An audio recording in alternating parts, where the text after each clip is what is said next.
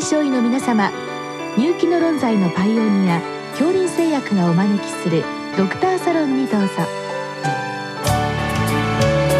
今日はお客様に埼玉医科大学総合医療センター皮膚科教授福田智夫さんをお招きしておりますサロンドクターは順天堂大学客員教授池田志学さんです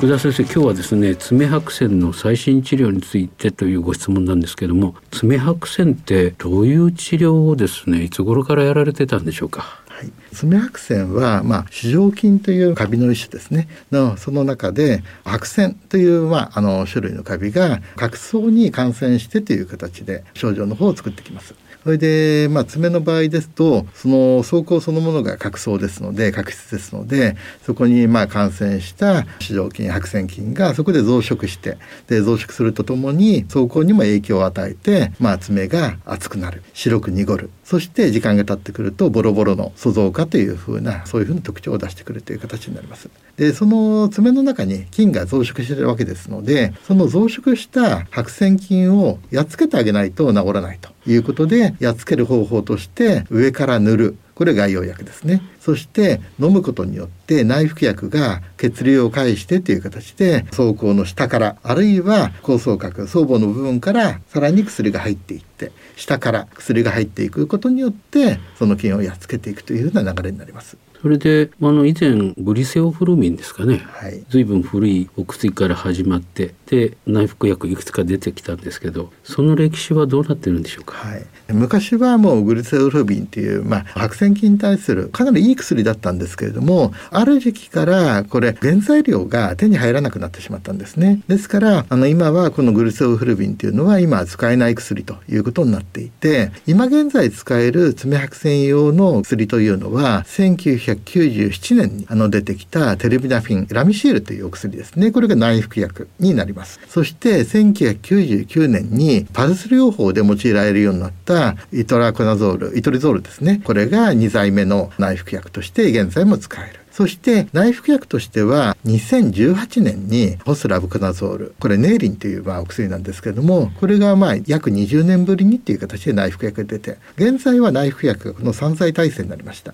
で外用薬はこれまで保険適用のある薬がずっとなかったんですけれども2014年にクレナフィンというまあ爪用の外用薬の方が初めて発売されてでその2年後に爪用のルリコナゾールルコナックというふうな薬が爪用に発売されてで内服3剤外用2剤の体制に今現在なっているという状況です。随分まあ選択肢が増えたっていうことなんですけど外用ですとあのイメージとして副作用がないだろうということで、はい、多くの方に特に高齢者に使われると思うんですけども概要はどのような症例に適当なんでしょうか？よくあの爪白線を語るときに爪白線の臨床病形というものをよく使います。で代表的なものがまず4つあります。1つ目が DLSO といってって走行の先端もしくは側縁から感染が進行してくるタイプのやつ。ですから爪の先端とか横から白濁部分が進んでくるタイプですね。でそれに対して SWO というこれ氷剤型というふうに言いますけれども走行の本当に表面だけ菌がそこでだけ増殖してると。だから走行の中の方には入っていかないんですね。もともと爪白線の大部分は走行のむしろ下の方総称部分の近いところで菌が増殖しているものが多いんですけれどもこの SWO だけは表面にとどまってるんですね。それから3つ目の病形が PSO といって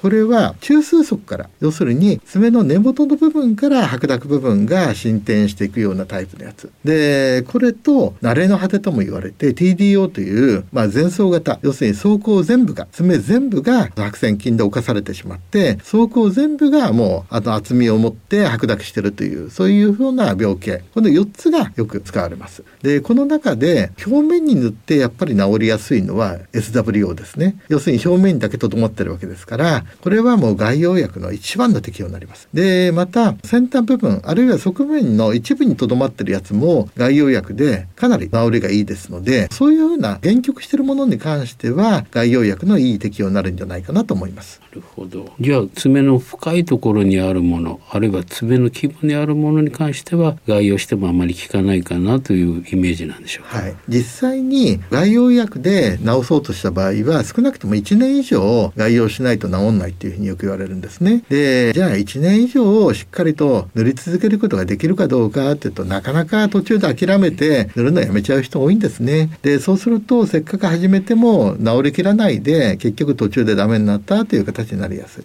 で先ほど言った SWO っていうのは結構12ヶ月塗るだけでもかなりもう良くなってしまいます。それから DLSO 先端部分と側縁からのやつで軽症から中等症のやつは結構3ヶ月から6ヶ月ぐらい塗ってるとかなり良くなるんですね。ですからあのモチベーションも上がってきますし完全に走行がきれいに置き換えられれば治ったということになりますのでそういうふうな意味合いではあの概要を続けていくモチベーションも確認しながら治療ができるんじゃないかということでそういうタイプはいいと思います。それに対して PSO とか TDO とかあるいは重症の DLSO っていうのはななかなか治療効果も見えてきませんしやっぱりこの場合は内服が優先になると思います。なるほど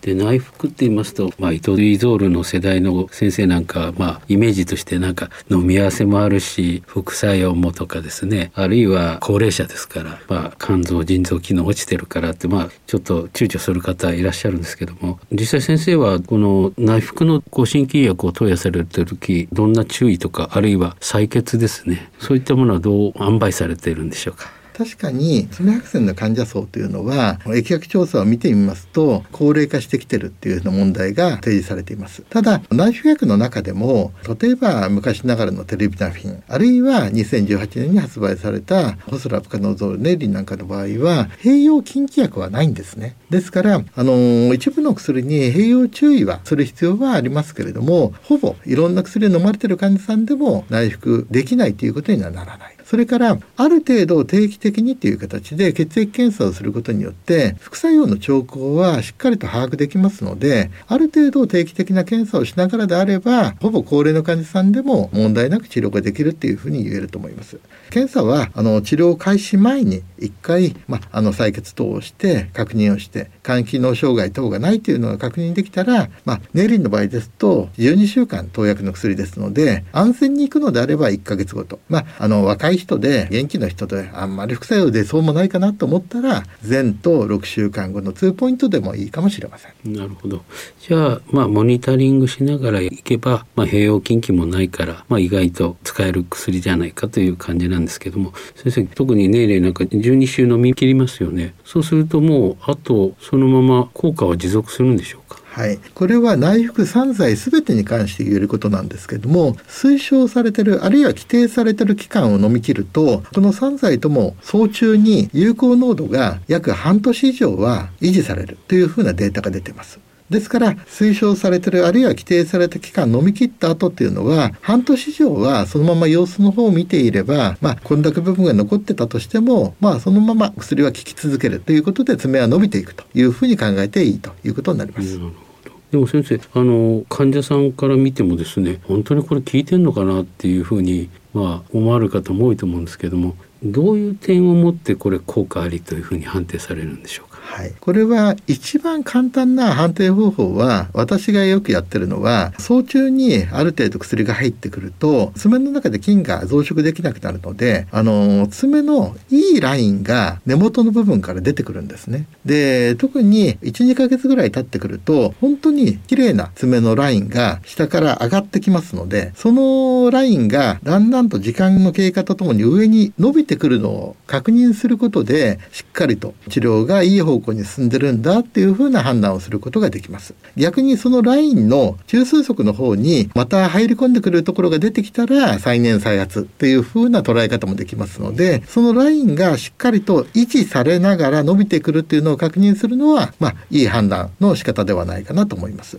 あの一般的によくやられてるのは走行に対する混濁比例えば走行全体がやられてると、まあ、これを100%とした場合に混濁部分が例えば半分になったこれは50%。ということになるわけですね。そうすると混濁部分が100から50になったということで、まあ、半分良くなったっていうふうに言えるわけです。でこれを例えば半年で、まあ、100から50になったというのが見ればあと半年待てば、まあ、治りきるかなっていうのはそういうような目安にもなる。またもう一つの評価方法は走行の長さに対してあの混濁部分がどのぐらいの長さまで入り込んでるかっていうのも一つの目安に使うことがあります。そうすると例えば走行の長さが10ミリあったとすると。でそのうちの、まあ、5ミリまで、まあ、走行が伸びてきた。逆に言うと10ミリ入っていたのが5ミリになったということはこれも半分になったということになりますので半年で半分になったということはあと半年待てば治りきるということになりますのでこれも一つの目安として使えると思います。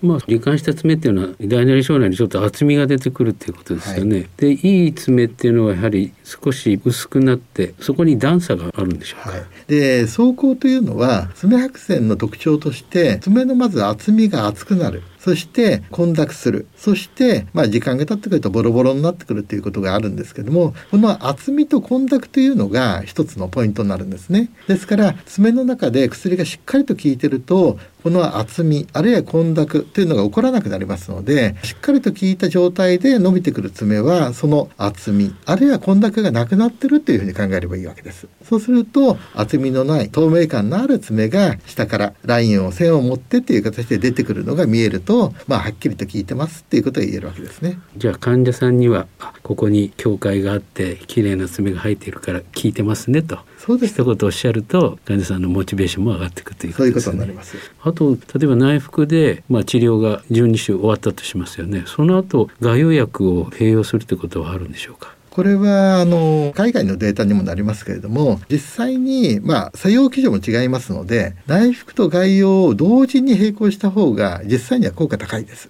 ただ保険のルール上それは認められておりませんので例えば内服を先にやって一定の期間経ってから概要を併用するそういうふうなやり方をすることによってより高い有効率あるいはあの完全治癒率が得られるというふうなデータも出ておりますのであのこの併用する意義というのはあの一部にはあると思います。特に治りにくそうな患者さんの場合には、まあ、あらかじめちょっとそういうふうなものが必要になるかもしれないなっていうふうに考えておくとよりあの治療効果を上げることができるんじゃないかというふうに思います。なるほど。やはり白線は直しきるということですね。はい。そのためには内服の後に外用することも十分意義がある患者さんがいらっしゃるということでしょうか。はい。これはやっぱり爪白線は感染症ですので、中途半端な治療でまあ終わりにしてしまいますと、これ再燃再発するわけですね。ですからあの再燃再発を防ぐっていうふうな意味合いでもやっぱり治しきるあの白線菌を死滅完全にまあいなくなる状態まで持っていくっていうのが大事だと思います。どうもありがとうございました。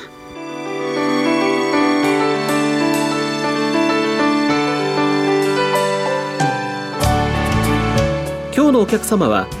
埼玉医科大学総合医療センター皮膚科教授福田智さん。